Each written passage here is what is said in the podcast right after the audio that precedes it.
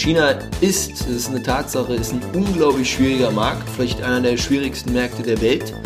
Die äh, chinesische Startup-Szene ist extrem aggressiv, extrem risikofreudig. Long story short, du brauchst jemanden, der vor Ort Türen öffnet.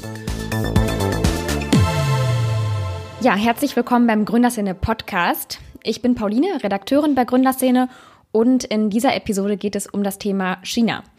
Wir sprechen darüber, ähm, wie die Startup-Szene in dem Land tickt, wie man als deutsches Startup dort Fuß fassen kann und ob man das überhaupt tun sollte angesichts der problematischen Menschenrechtslage in China.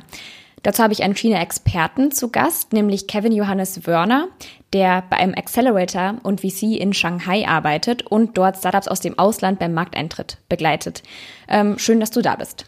Ja, schön, dass ich heute da sein kann. Besten Dank. Wie man vielleicht schon hört, äh, Kevin trägt keinen Mundschutz. Er hat gerade schon gesagt, er war äh, vor Weihnachten das letzte Mal in Shanghai. Genau, ich bin sicher, ja. genau, ähm, du kommst ja gebürtig aus Hessen, ähm, warst zumindest an der Schule und arbeitest jetzt in Shanghai. Vielleicht kannst du einmal erzählen, wie kam es dazu? Genau, also gebürtig bin ich äh, Frankfurter, äh, bin dann für mein Studium nach Mannheim gegangen und während dieses äh, Mannheim-Chapters in meinem Leben bin ich das erste Mal nach Shanghai gekommen. Das war während des Auslandssemesters und ich glaube, da habe ich äh, Blut geleckt, ähm, fand das total spannend. Ähm, zu sehen, wie, wie technologisch vorangeschritten die in manchen Branchen sind. Ähm, bin dann doch nochmal, äh, war dann kurz bei Rocket Internet, bin dann äh, erstmal in die Beratung in Deutschland und habe so einen ganz äh, standardmäßigen und langweiligen Weg eingeschlagen, bevor ich dann aber einen äh, Funding Accelerator gegründet habe in Berlin. Okay. Ähm, wo wir viel mit sehr, sehr Early Stage Startups und äh, Angel Investoren zusammengearbeitet haben. Wie hieß der? Äh, Properas. Und ähm, da, ähm, da ist dann eigentlich die Idee geboren worden, jetzt nochmal äh, nach China zu gehen. Ähm, und ja, gesagt, getan, das war dann natürlich auch für mich ein drastischer Schritt, aber ähm, ich bin an einen ähm, Accelerator und äh, VC gekommen namens Xnode, die damals gesagt haben, sie wollen jetzt mehr, damals sehr viel Corporate Innovation gemacht, machen wir jetzt auch noch sehr viel mit Kunden wie BMW, Intel, Michelin, Sodexo etc. Ähm, und da war dann aber die Idee geboren, ein bisschen stärker in die Startup Acceleration äh, Materie einzutauchen mit einem starken Cross-Border-Fokus, ja, also Startups aus dem Ausland nach China zu holen. Und das war dann meine Mission, das äh, aufzubauen. Ja. Das heißt, hast dann hier äh, alle Zelte abgebrochen und bist dorthin gezogen? Genau, ja. Also ich zahle Steuern jetzt in China, bin voll angemeldet und ähm, vor Ort, ja. Was Startups an China reizt, das wird ja relativ schnell klar. Das Land äh, will Tech-Weltmacht werden, äh, hat in den vergangenen Jahren, je nachdem wie man zählt, 100 bis 200 Unicorns hervorgebracht, ähm, ist einer der besten Orte, um Wagniskapital einzusammeln und der größte Verbrauchermarkt der Welt. Mit 800, mhm. mehr als 800 Millionen Internetnutzern. Aber wenn man sich jetzt allein diese hohe Zahl an Unicorns anguckt, dann scheint es jetzt erstmal nicht so, als würden die dort auf deutsche Gründer warten. Warum sollten deutsche Startups trotzdem dorthin gehen? Genau, also ich glaube so kurz zusammengefasst, äh, High Risk, High Reward. Ähm, insofern als Gründer, wenn ich ähm, nur entfernt an China denke, dann muss ich mich auch fragen, so wie ich, wie ist mein eigenes Risikoprofil? Äh, China ist, das ist eine Tatsache, ist ein unglaublich schwieriger Markt, vielleicht einer der schwierigsten Märkte der Welt. Insofern, ähm, wenn ich mit Gründern zusammenarbeite, dann gibt es verschiedene Profile. Ja, die einen, gibt eigentlich drei, die eigenen ähm, denken, haben China überhaupt nicht auf der Landkarte. Ja, sie sagen, das ist für uns non-relevant, haben da auch nie wirklich dran gedacht. Die zweiten sagen, ähm, schätzen es ganz korrekt ein, sagen, China ist ein riesiger Markt ähm, und das ist wahrscheinlich der größte Vorteil. Ja? Ich meine, äh, China ist ein riesen Konsumentenmarkt ähm, und wenn ich da einen, äh, Tür in die Fuß, äh, einen Fuß in die Tür kriege, dann, ähm, dann ist das durchaus lukrativ. Ähm, aber es ist sehr schwer. Und dann haben wir die dritte Gruppe, die so ganz, ganz gegenteilig, das sind vielleicht so 20 Prozent der Leute, mit denen ich spreche, die sagen, ja, das ist, also China ist ein unglaublich lukrativer Markt und das ist auch alles gar kein Problem. Ja, wir gehen da nächsten Monat rüber, uns jetzt äh, so vier Wochen gegeben, um den Markt aufzurollen und das sollte dann schon alles funktionieren. Ja. Und ähm, insofern, ähm, China ist ein riesiger Markt. Wir können viel von den Technologien, die vor Ort entwickelt werden, lernen. Ähm, es ist aber auch, weiß Gott, nicht einfach, vor allem wenn man es komplett alleine versucht. Ja? Mhm. Man kann da äh, blöd auf die Nase fallen. Mhm. Wenn jetzt jemand sagt, in vier Wochen bin ich drüben, ist das realistisch? Man kann natürlich sich in, für, in vier Wochen dann ein Ticket kaufen, mit, mit dem Flieger rüber zu fliegen, aber ähm, äh, ich glaube, also es gibt so zwei, ähm, zwei Sachen, die man äh, für China, wenn man das erste Mal hingeht, äh, in, ähm, in Erwägung ziehen kann. Ja. Das erste sind so ganz berühmte Learning Expeditions. Ja, also man setzt sich oft, oftmals irgendwelche Executives oder dann halt Gründer, die sich ins, äh, in den Flieger setzen und für eine Woche vor Ort sind und dann irgendwie Alibaba kennenlernen und verschiedene Vertreter von äh, verschiedenen großen Tech-Startups und dann viele Eindrücke sammeln, aber natürlich nicht irgendwie substanziellen Business Value schaffen, ja, sondern erstmal so eine erste Idee bekommen. Das ist das eine und das zweite sind wirklich Programme, in denen man dann zwei, drei Monate und das würde ich sagen, ist ein Zeitraum, der ist gut, um herauszufinden, ob man da eine realistische Chance hat und vielleicht auch erste Traktion zu bekommen. Ähm, und äh, das, das ist etwas, wo ich sagen würde, das ist eventuell sinnvoller, wenn ich wirklich den Plan habe, äh, vor Ort anzufangen. Okay. Lass uns vielleicht mal durchgehen, wie so ein Markteintritt in, in China oder nach China ähm, aussehen kann. Das heißt, man, man steht ganz am Anfang. Ähm, das ist das Erste, was ich mich so fragen würde, macht es mehr Sinn, ähm, mit einem bestehenden Geschäftsmodell, was man hier schon etabliert hat, nach China zu gehen oder sollte man das Geschäftsmodell nochmal extra für den chinesischen Markt ummünzen? Wir empfehlen Gründern immer, ähm, kommt nicht nach China mit einer Idee. Ja, also wir würden niemals in China selbst gründen und anfangen, sondern es ist sehr viel einfacher, erstmal im lokalen Markt zu schauen, ob das irgendwie funktioniert und dann zu gegebenem Zeitpunkt, ja, wenn man hier erste Traktion hat und merkt, okay, es wächst langsam, ähm, zu sagen, wir machen jetzt den Sprung nach China. Insofern ähm, ganz, äh, also ganz einfach würde ich sagen, man, äh, man geht nicht äh, blutfrisch nach China und versucht da was aufzubauen, sondern man schaut erstmal, dass man im Heimatmarkt, der ja äh, quasi per Definition, ähm, den du besser verstehst, äh, zu versuchen, kriegen wir das dahin. Dann aber, also dein zweiter Punkt war ja, muss man das Ganze anpassen. Ich habe jetzt mit äh, gut knapp 50 Startups zusammengearbeitet im letzten Jahr und es gab keinen einzigen Case, in dem wir das äh, Business Model und das Produkt nicht grundlegend lokalisieren mussten. Also mhm.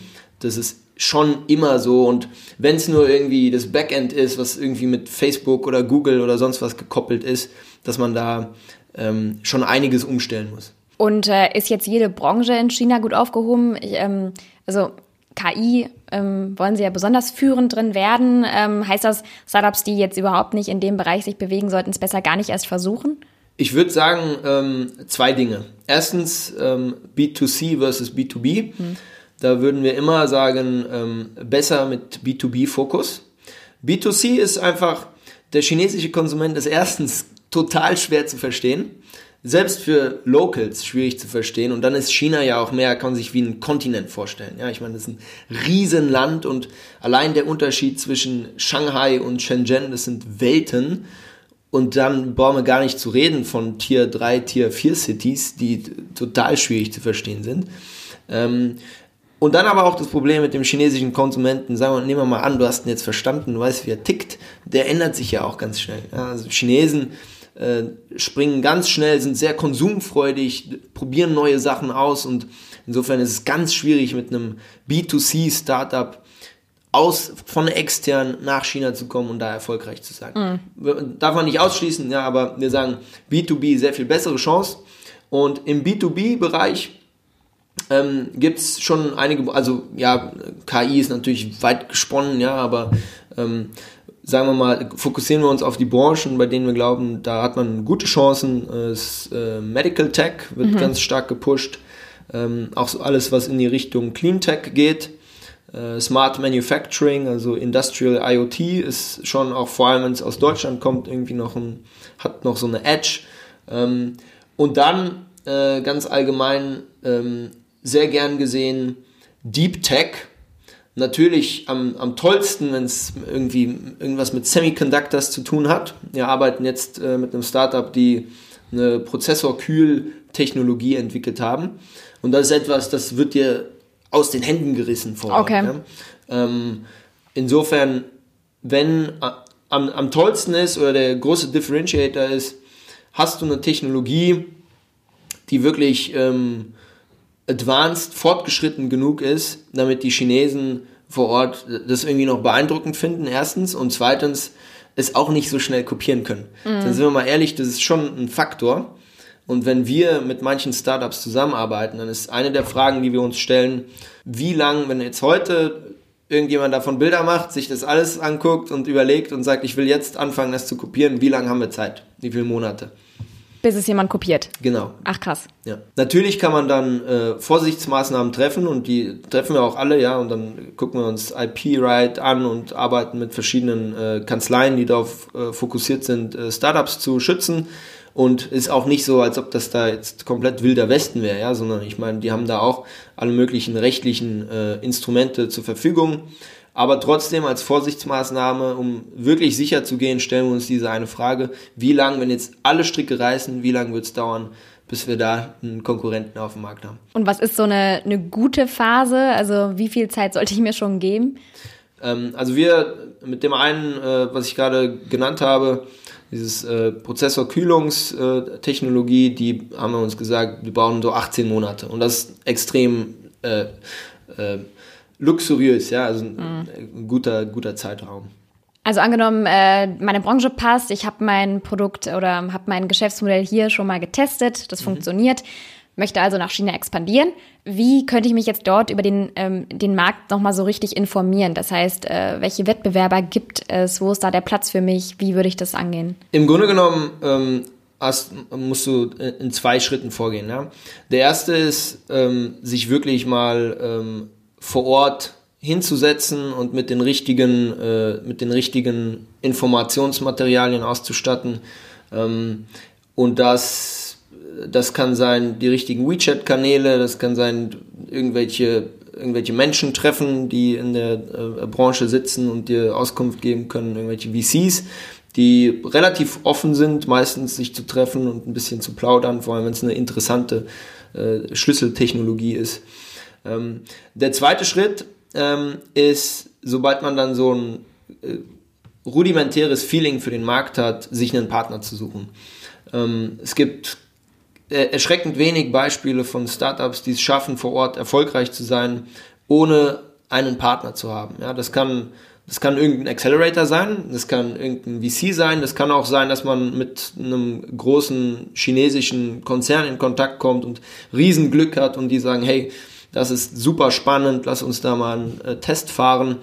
Ähm, aber äh, long story short, du brauchst jemanden, der vor Ort Türen öffnet und idealerweise ist das ein Chinese. Ja, idealerweise ist das jetzt nicht auch irgendwie ein deutsches Unternehmen, was rübergegangen ist und jetzt den Anspruch äh, hat, da ähm, ein Local zu sein. Und idealerweise ist das jemand, der seit Jahren im Markt sitzt und den, mit dem du dann langsam eine Vertrauensbasis aufbaust.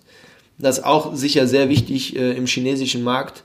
Ähm, das braucht Zeit. Insofern, vorhin haben wir darüber gesprochen, ja, ein Monat ist das realistisch, auf gar keinen Fall. Ja. Ähm, in China ist es noch äh, sehr viel stärker ausgeprägt, dass äh, die Beziehung stimmen muss.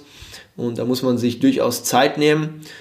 Ähm, ich sage immer, die Transaktionskosten in China sind ähm, extrem hoch. Mhm. Ja, also ich habe es ganz oft, dass ich dann, du bist an einem Deal dran, ähm, jetzt zum Beispiel mit der Regierung machen wir ein paar Sachen und dann irgendwelche Joint Ventures, an denen arbeiten und du triffst dich, sagen wir mal jetzt zugespitzt, zehnmal für ein Dinner und ein Drink und es wird immer um den heißen Brei rumgeredet, ja, und du denkst, du bist aber irgendwo dran. Und dann beim elften Mal sagt er dir, ja, übrigens, das ist für uns total uninteressant. Ja. Aber du musstest erstmal zehn Meeting, Meetings lang diese Basis aufbauen, damit er oder sie dir sagen kann, das ist, bringt für uns gar nichts. Ja. Und in Deutschland wäre das natürlich was anderes. Wir sind extrem direkt. Ja. Mhm. Wir haben auch einen Holländer im Team, der ist auch extrem direkt und der sagt dir, hey, das ist, das macht für mich gar keinen Sinn beim ersten, beim ersten äh, Handschlag, ja, und dann ist gut, ja, let's move on. Was würde passieren, wenn man äh, mit einem chinesischen Geschäftspartner dann, wenn man so kommt, hey, lass uns jetzt direkt hinsetzen und mal losreden, wie würde der reagieren? Niemand würde dir dann sagen, hey, das ist mir zu direkt, ne? Aber was dann passiert ist, es wird einfach äh, um quasi um das Thema herum geredet. Ja? Man kriegt Antworten, die irgendwie unbefriedigend sind, die kein Ja und kein Nein sind. Das ähm, kennen wir auch von ganz vielen Gründern, mit denen wir zusammenarbeiten. Ja, mit einem saß ich letztens zusammen, der hatte dann äh, war äh, an einem großen Konzern dran, wollte denen eine B2B-Lösung äh, verkaufen und der war total frustriert. Der hat gesagt, hey Kevin, also irgendwie äh, Hop oder Top, was, wo, wo bin ich da jetzt dran? Und das ist dann manchmal schwierig zu verstehen, dass es ein, eine Zeit lang braucht, um diese Basis zu schaffen. Du hast es gerade eben gesagt, es ist schon sehr gut, wenn man äh, praktisch mal vorab hinfährt und sich da schon mit ein paar Leuten trifft. Wenn man da jetzt aber nun mal noch gar keinen Fuß in der Tür hat, wie kann ich dann vielleicht solche Leute dort treffen? Finde ich die über LinkedIn oder was sind da die Kanäle? Also ich denke, es gibt, ähm, ich denke, von ganz weit drauf geguckt, gibt es zwei Angriffspunkte. Ja? Erstmal Leute, die in Deutschland sitzen und dann Leute, die in China sitzen. Bei den Leuten, die in Deutschland sitzen, ich glaube, jeder hat irgendwie entfernt jemanden in seinem eigenen Kontaktnetzwerk, der irgendwie mal was mit China äh, zu tun gehabt hat. Ja? Und ich ähm, äh, in meiner Freizeit äh, coache ich manchmal Leute in, in puncto Karrierefragen. Das ist ein ganz anderes Thema, aber den empfehle ich auch. Fangt erstmal bei eurem engen Netzwerk an und fragt die einfach mal quasi Multiplikatoreffekt, wen kennt ihr? Ja? Und ähm, über quasi seine Kontakte in Deutschland zu gehen, ist gar keine doofe Idee, weil den kann man dann meistens, die kennt man irgendwie, den vertraut man, da hat jemand dann, ähm, bürgt jemand dafür, dass das ein qualitativ hochwertiger Kontakt ist. Über LinkedIn oder sagen wir mal jetzt über, ähm, über den äh, chinesischen Markt zu gehen, ist auch möglich, ähm, ist aber schwieriger, als man sich vorstellt. Hm, wir können jetzt natürlich anfangen, äh, Leute über LinkedIn zu kontaktieren, Leute über äh, irgendwelche chinesischen Plattformen zu kontaktieren. Das hat aber eine relativ niedrige Erfolgsrate. Ähm, wen ich in China kontaktieren würde, sind Expats. Die Anzahl an Expats ist zwar, wenn man jetzt so den schlechten Statistiken, die es gibt, äh, Glauben schenkt, ist zwar kontinuierlich am Sinken, es gibt aber doch einige, die vor Ort sind, vor allem in natürlich den Tier One Regionen, Beijing und vor allem Shanghai, extrem international. Und da mal anzuklopfen und zu fragen, hey, du, ähm, ich bin, äh, du bist doch auch vor zehn Jahren rübergegangen, ähm, ich habe gerade den und den Plan, wie sieht's aus, kannst du mich jemanden weiterempfehlen, etc. Und das ist so, das ist so ein Einfallstor, was wahrscheinlich am meisten Sinn macht.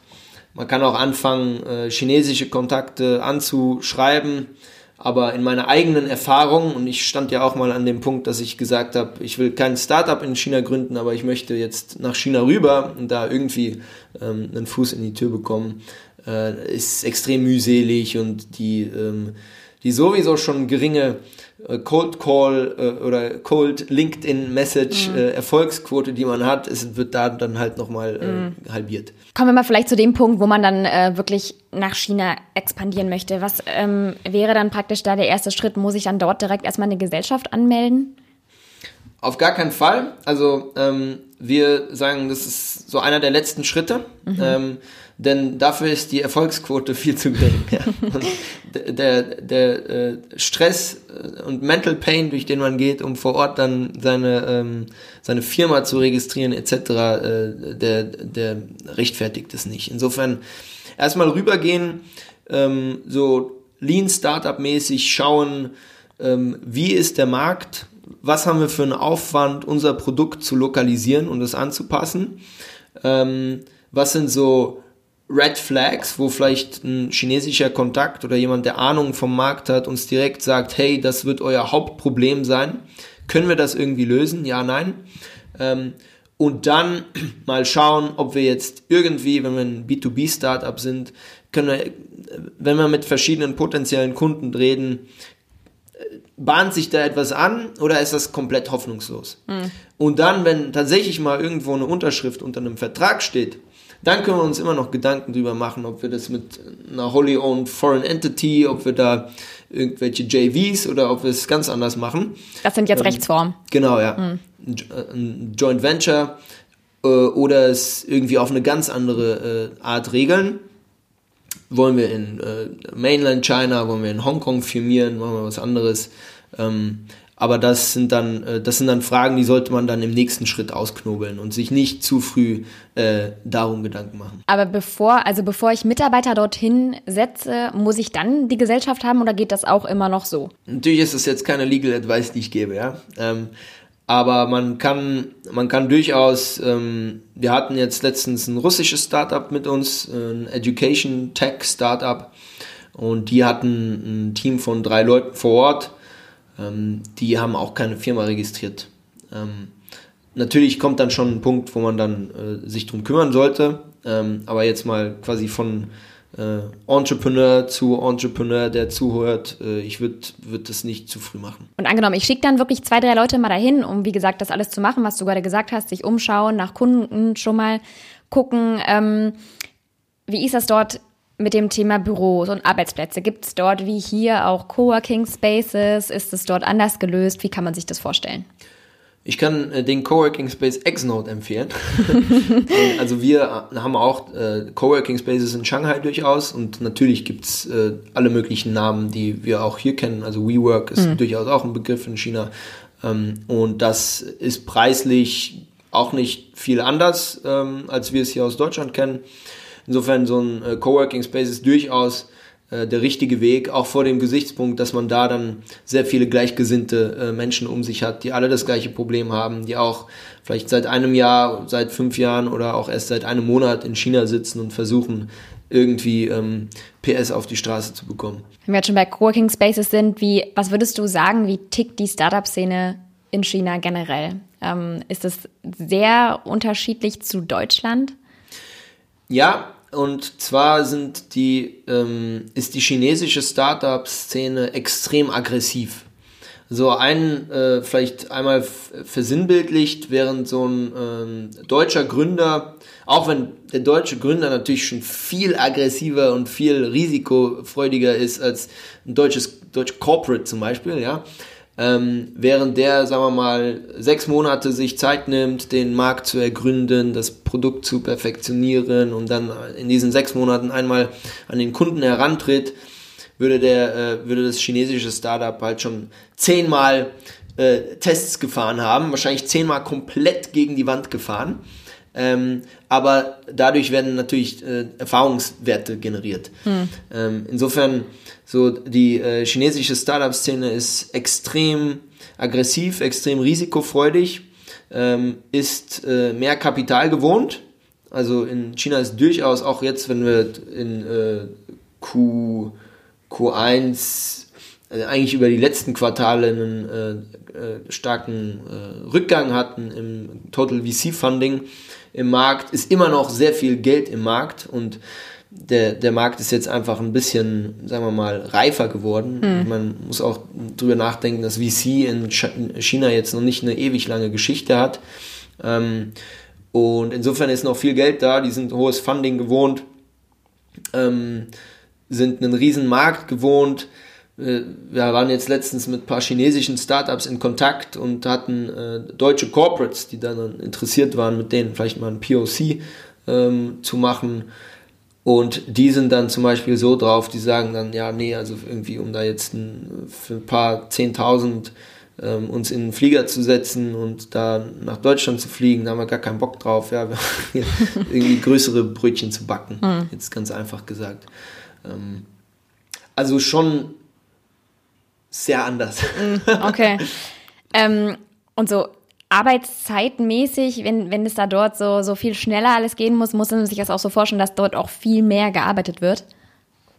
Es gibt den Begriff von 996, das heißt von 9 Uhr morgens bis 9 Uhr abends, äh, sechs Tage die Woche. Mhm. Das ist äh, etwas, was aber wirklich nur für oder ähm, am meisten für die Tech- und Startup-Szene gilt. Ähm, auch hier, sagen wir mal, ich als ähm, jetzt äh, kritischer Beobachter von außen, äh, da ist auch schon manchmal ein bisschen ähm, mehr Show dabei. Ja? Also es ist jetzt nicht so, dass jedes Startup, was du in China siehst, hat dann 996 Arbeitszeiten, sondern viele sind natürlich auch sehr stolz darauf, sagen, hey, wir arbeiten hier so hart, so wie das vielleicht im Investmentbanking auch ist, wo auch nicht jeder 100 Stunden die Woche schiebt. Äh, aber man bildet sich ja immer was darauf ein, dass man viel arbeitet. Insofern, da ähm, sich vielleicht nicht zu viel von diesen Zahlen beeindrucken lassen. Es ist durchaus auch so, dass, dass da ähm, viele Leute auch eine solide Work-Life-Balance haben. Allgemein würde ich schon sagen, wird ein bisschen mehr gearbeitet. Es gibt weniger Urlaubstage offiziell. Mhm. Wie viele? Ähm, Also ich habe, äh, ich, ich mache 15 Tage Urlaub im, äh, okay. fürs Jahr. Äh, und das ist auch so äh, der Standard. Und ähm, ja, die Arbeitszeiten sind schon ein bisschen länger, ähm, aber es wird auch viel natürlich ähm, viel aufgebläht und ähm, sich äh, ja dann vielleicht ein bisschen ein, zwei Stunden dazu gemogelt mhm. hier und da. Okay. Bleiben wir vielleicht mal so beim Kulturellen. Du hast eben schon gesagt, Meetings oder generell Geschäftspartner kennenlernen läuft ein bisschen anders, dauert alles ein bisschen länger.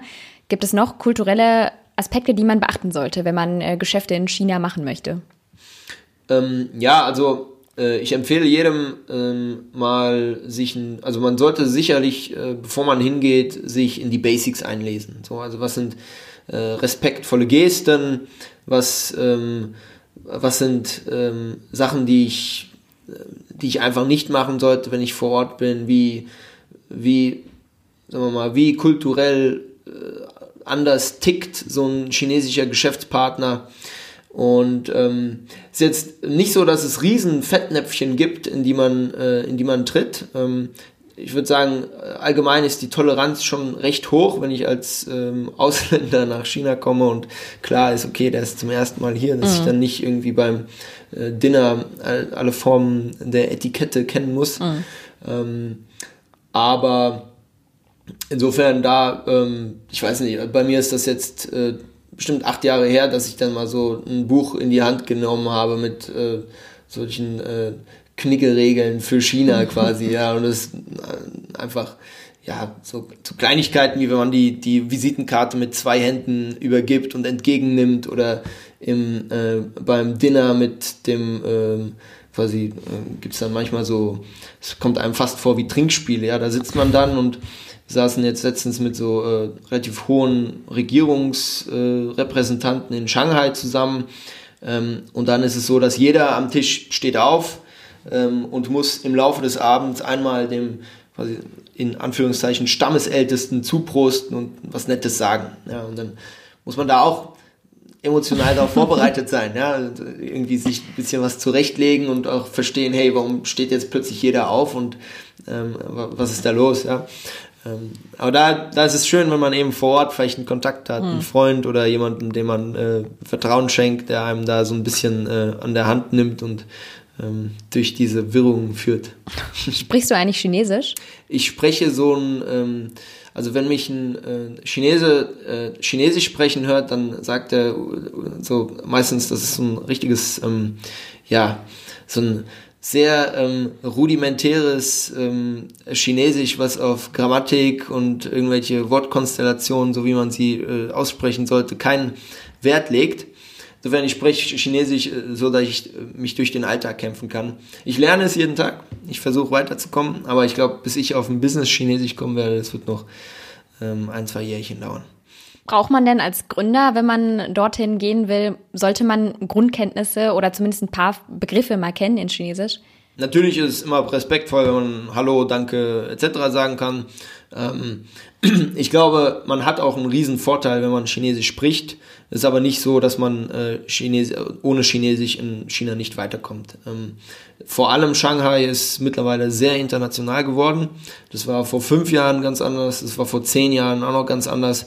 Ähm, da ist es jetzt, ähm, kann ich mich durch den Alltag auch sehr gut ohne Chinesisch kämpfen.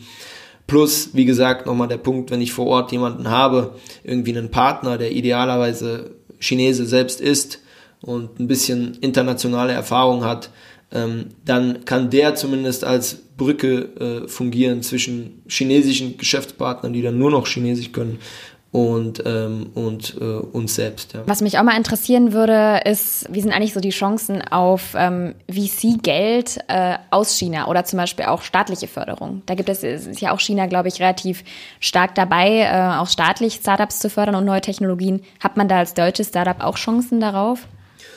Ja, also sagen wir mal, äh, können wir ja über beides reden, VC und staatliche Förderung.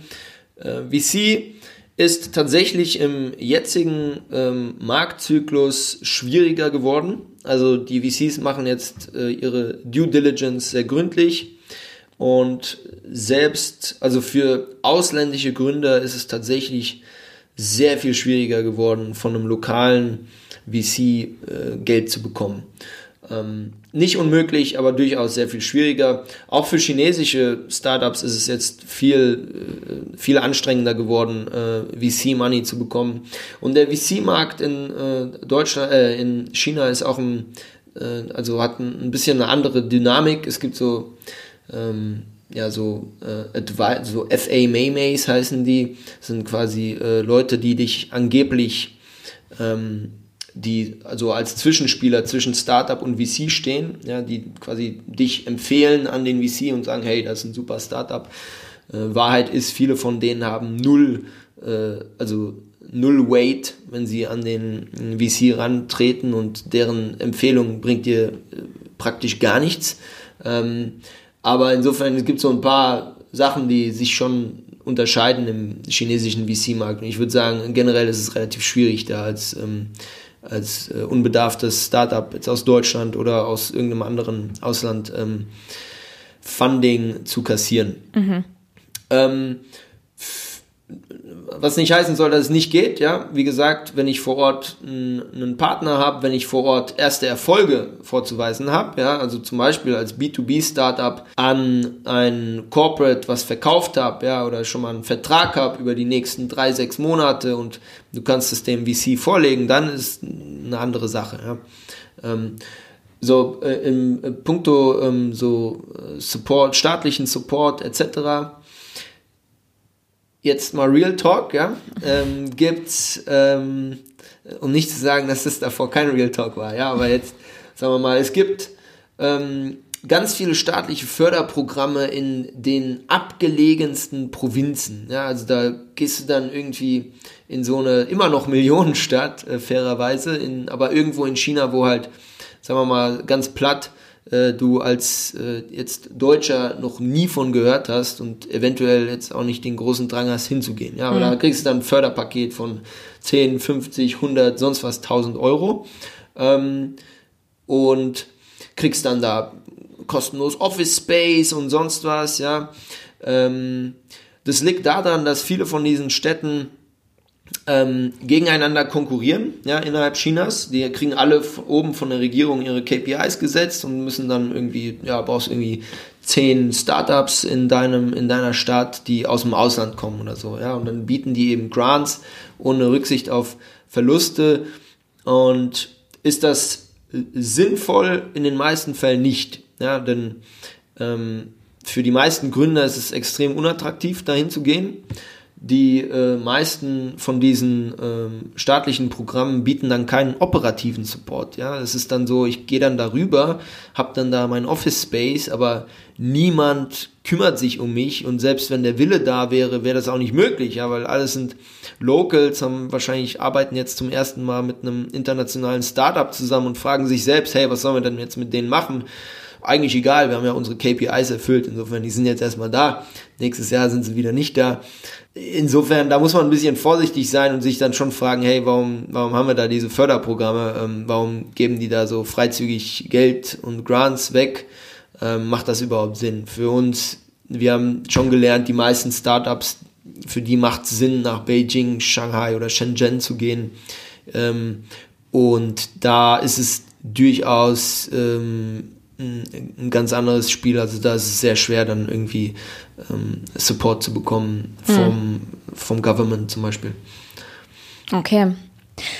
Das hast du eben schon mal angesprochen. Vielleicht eine, äh, vielleicht eine ja. witzige Anekdote dazu noch. Also du hast bei ganz vielen, also ein KPI, was die dann manchmal zum Beispiel haben könnten, ist, ähm, wir sprechen jetzt von irgendeiner kleinen, äh, kleinen Stadt im abgelegensten China.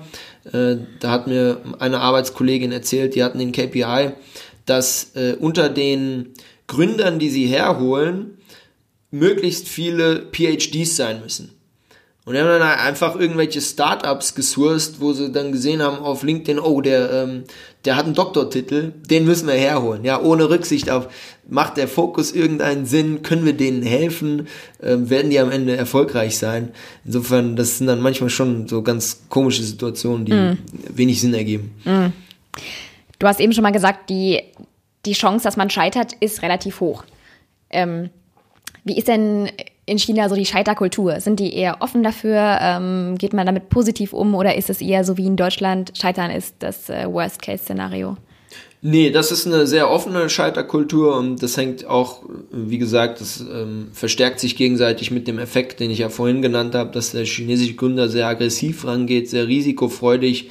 Insofern, ähm, da ist es durchaus so, dass ähm, wenn so ein äh, Startup scheitert, dann ja probiert man halt, probiert man halt nochmal.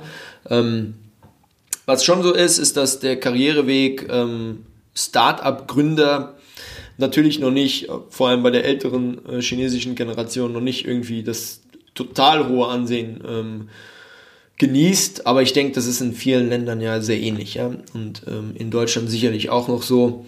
Generell würde ich sagen, ist die äh, Risikotoleranz höher und die äh, Scheiter, äh, die Willingness to fail auch relativ hoch. Gibt es da vielleicht irgendwie mal so eine Scheiterquote? Wie viele Startups, die aus Deutschland dorthin wollen, die schaffen es auch? Bei uns im Programm ist es so, dass sogar über die Hälfte der Startups, mit denen wir zusammenarbeiten, bekommt Funding. Und das ist jetzt erstmal bei unser Programm jetzt erst seit äh, zwei Jahren läuft, unser erster Indikator dafür, dass zumindest es irgendwie weitergeht mit dem Startup. Ja, wir wissen jetzt nicht, ob die, sagen wir mal ganz offen gesprochen, ob die jetzt in drei Jahren dann super erfolgreich sind oder nicht oder in zehn Jahren IPO machen oder nicht.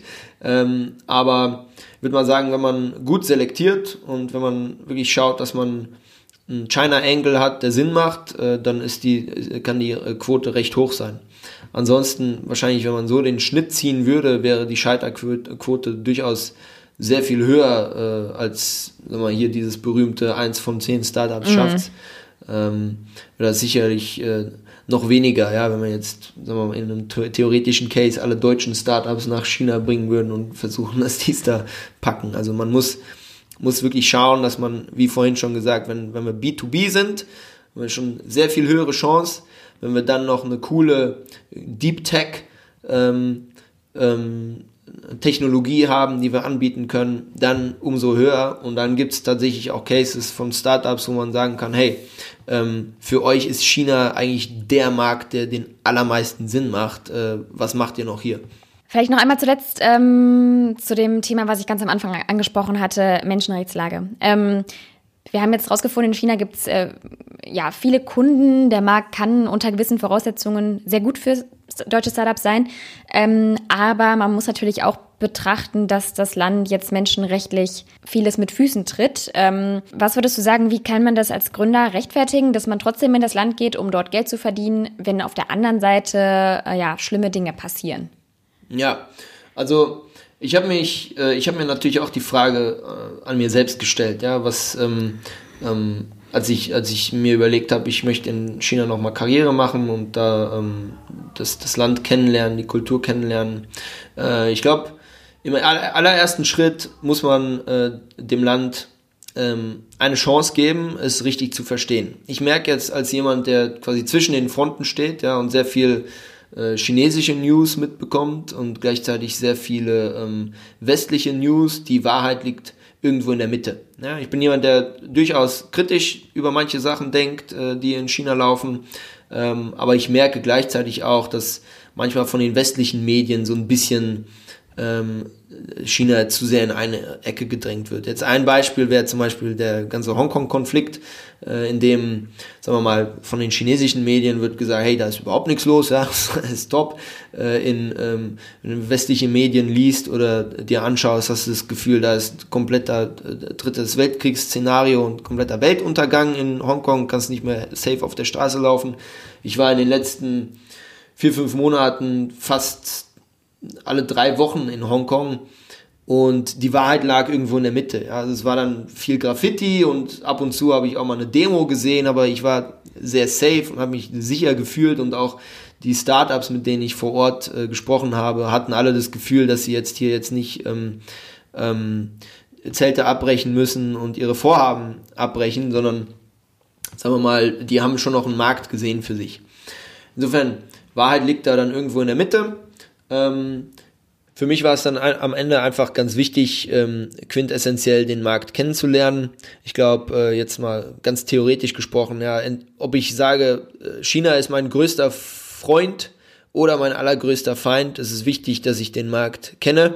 Mhm. Ähm, und das kann ich dann für mich selbst als Startup-Gründer für meine weitere Karriere als Gründer oder als VC für meine weitere VC-Karriere nutzen. Es wird auf jeden Fall nichts sein, was, was dir irgendwann mal äh, zum Nachteil gereicht. Hattest du tatsächlich auch schon mal so die Erfahrung gemacht, dass Gründer gesagt haben, okay, ich würde gerne nach China, aber die Lage ist doch so schlecht äh, und du musst es dir da irgendwie beruhigen?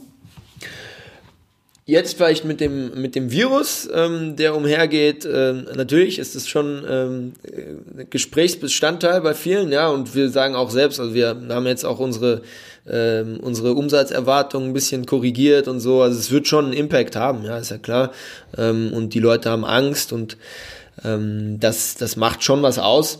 Davor ehrlich gesagt nie. Ja, also ähm, die Leute sind äh, die Leute, mit denen wir in Kontakt sind, die sind, wie gesagt, äh, entweder äh, haben sie China als große Chance erkannt und sagen, das ist aber durchaus ein sehr schwieriger Markt und wir brauchen einen Partner, mit dem wir reingehen. Oder sie sind, haben China als Chance erkannt und denken, das ist total einfach. Und in beiden Fällen sind es Leute, die ähm, ähm, ja, die äh, durchaus experimentierfreudig sind und dann keine Angst haben, in den Markt zu gehen. Vielleicht noch als eine letzte Sache.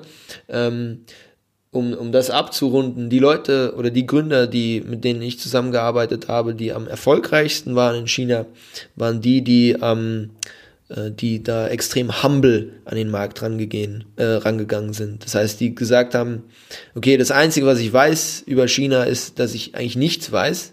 Ich muss jetzt erstmal in den Markt rein, ich muss ähm, lernen, alles aufsaugen wie ein Schwamm, was mir irgendwie gesagt wird und äh, mich dann zurückziehen und mal drüber nachdenken, was habe ich hier gehört, wie sind meine Chancen, das Geschäftsmodell aufzubauen und immer offen sein, was Neues dazu zu lernen. War doch ein gutes Schlusswort. Ähm, dann sage ich auf jeden Fall danke, dass du dir die Zeit genommen hast. War sehr interessant. Danke, es war mir eine Ehre. Das war es für heute mit dem Gründerszene Podcast. Wenn ihr uns Feedback geben wollt oder Vorschläge für weitere Themen und Gäste habt, schreibt uns gerne eine Mail an podcast.gründerszene.de. Bis zum nächsten Mal.